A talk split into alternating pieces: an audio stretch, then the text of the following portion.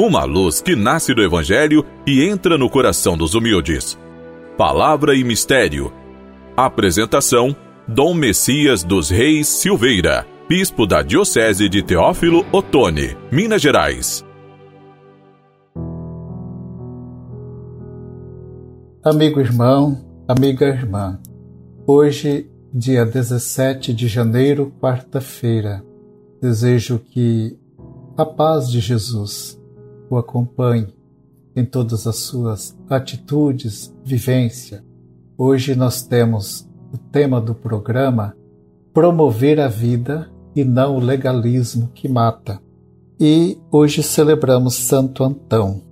Ele foi abade, é uma memória que a igreja hoje traz para o nosso crescimento espiritual. Ele viveu no Alto Egito dos anos 250 a 356. Viveu bastante tempo, por graça de Deus, 106 anos.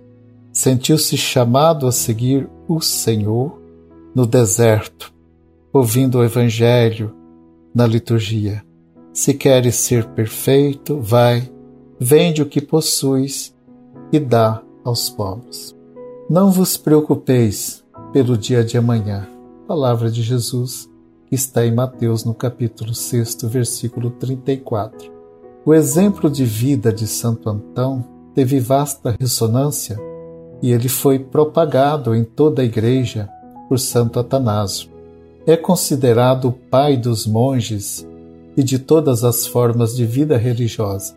Sensível aos problemas do seu tempo, colaborou para o bem comum com as autoridades da Igreja, as autoridades eclesiásticas e civis. Também os cóptas, sírios e bizantinos lembram o seu dia natalício, no dia 17 de janeiro. Jesus nos revela seu ousado amor libertador, abrindo caminho para que o sigamos na missão de renovar este mundo. Marcos, no seu Evangelho, não registra longas falas de Jesus, como acontece nos outros evangelhos. Para ele, o ensinamento de Jesus é comunicado mais por seus gestos do que por palavras. E olha que os gestos são muito bem guardados na memória e no coração das pessoas. A leitura de hoje, no capítulo 3, versículos de 1 a 6, nós temos mais uma narrativa de cura que, em seu simbolismo, exprime uma prática de libertação com muito amor realizada por Jesus. Observando que Jesus entrou de novo na sinagoga, Marcos associa esta narrativa a outra anterior, na qual Jesus expulsa o espírito impuro na sinagoga e da sinagoga. Agora, Jesus encontra na sinagoga uma situação diferente. Ele encontra um homem com a mão seca. É dia de sábado. Os fariseus ficavam olhando para Jesus, inspecionavam para ver se ele curaria aquele homem com a mão seca e, fazendo isso, infringiria a lei. Jesus então diz ao homem da mão seca: Levanta-te e vem aqui para o meio. E então ele questiona para mexer com o interior, para mexer com a inteligência, com a mente dos fariseus. Ele pergunta: É permitido no sábado fazer o bem ou fazer o mal? Salvar uma vida ou matar? Em seguida, ele cura cura aquele homem. Saindo dali, os fariseus e seus companheiros imediatamente tomaram a decisão de matar Jesus. É, Jesus veio mesmo em favor da vida. Aquele homem com certeza sofria com aquela mão seca. E Jesus então desobedeceu aparentemente a lei que proibia fazer qualquer bem, qualquer coisa no dia de sábado e Jesus curou aquele homem e esta cura lhe trouxe consequências porque ele entrou no rol das pessoas que deveriam ser mortas. Assim, os fariseus decidiram que ele deveria morrer. O homem da mão seca na sinagoga simboliza o excluído pela religião e pela sociedade e era considerado uma pessoa inapta que não podia fazer nada, como hoje muitos são considerados inaptos na sociedade como um resto, alguém que está ali e às vezes alguém, as pessoas duramente até diz está atrapalhando, está sendo um estorvo, está sendo um lixo na sociedade que precisa ser descartado. Assim, muita gente pensa isto, vê isto. E a ação de Jesus é uma ação voltada para a sua integração na comunidade. Aquele homem da mão seca é reintegrado na comunidade. O, evangelista destaca ainda uma forte expressão de Jesus, passando sobre eles um olhar irado, referindo-se ao olhar de Jesus aos fariseus.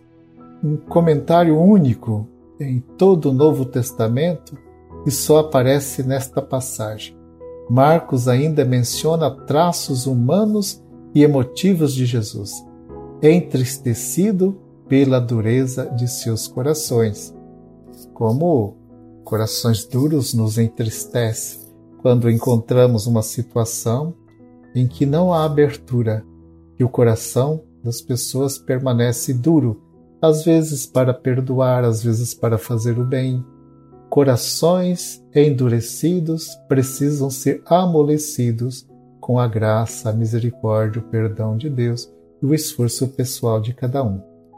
A palavra de Jesus, levanta-te, é a expressão de seu amor que restaura a dignidade das pessoas, dando-lhes novo ânimo, esperança e iniciativa.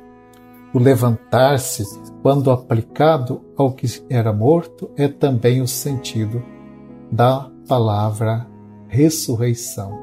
Talvez hoje vai ressoar nos nossos ouvidos esta palavra de Jesus. Levanta-te, levanta-te. Talvez hoje esta palavra está sendo necessária ser levada a muitas situações de vida onde as pessoas estão prostradas, estão como mortas, levar e dizer: Jesus te manda levantar.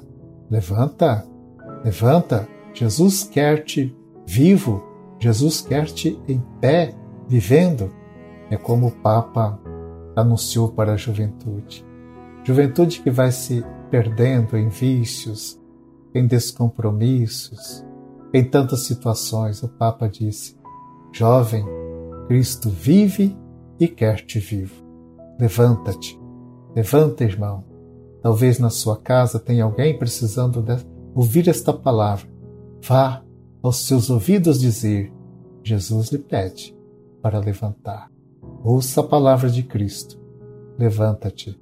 Saia desta situação em que se encontra que está te gerando morte. Esta cena da cura do homem da mão seca por Jesus, esta cena exprime de maneira marcante os dois polos do conflito de Jesus com os líderes judeus e antecipa o destino final de Jesus. A questão é: os preceitos legais são para o bem ou para o mal? Promover a vida ou matar? A prática dos fariseus e demais chefes religiosos, observantes da lei, é destruir Jesus. Contudo, a prática de Cristo é o empenho na promoção da vida. Jesus nos chama a cultivar a bondade da criação, descartando os caminhos tortuosos que dela se afastam. A criação é bela, nasce das mãos de Deus, mas existem caminhos criados pelo homem, caminhos tortuosos e emanam desta criação bela.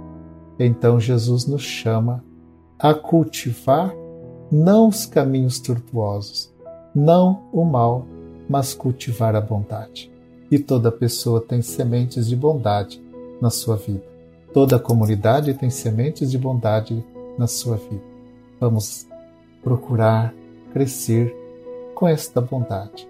e não no azedume da vida, não naquilo que é tortuoso, não naquilo que afasta, que maltrata a vida. A pergunta fica: como cultivar a bondade da criação na minha vida, no meu relacionamento, no meu trabalho? Quero de verdade cultivar a bondade da criação?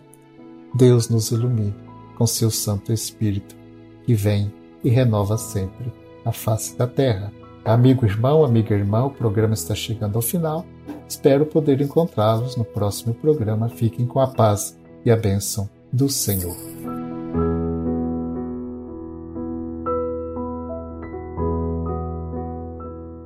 Favorecei, ó Deus, o vosso povo, para que, livre de todo o mal, vos sirva de todo o coração e goze sempre do vosso amparo. Por Cristo nosso Senhor. Amém. Abençoe-vos o Deus Todo-Poderoso, Pai, Filho e Espírito Santo. Amém.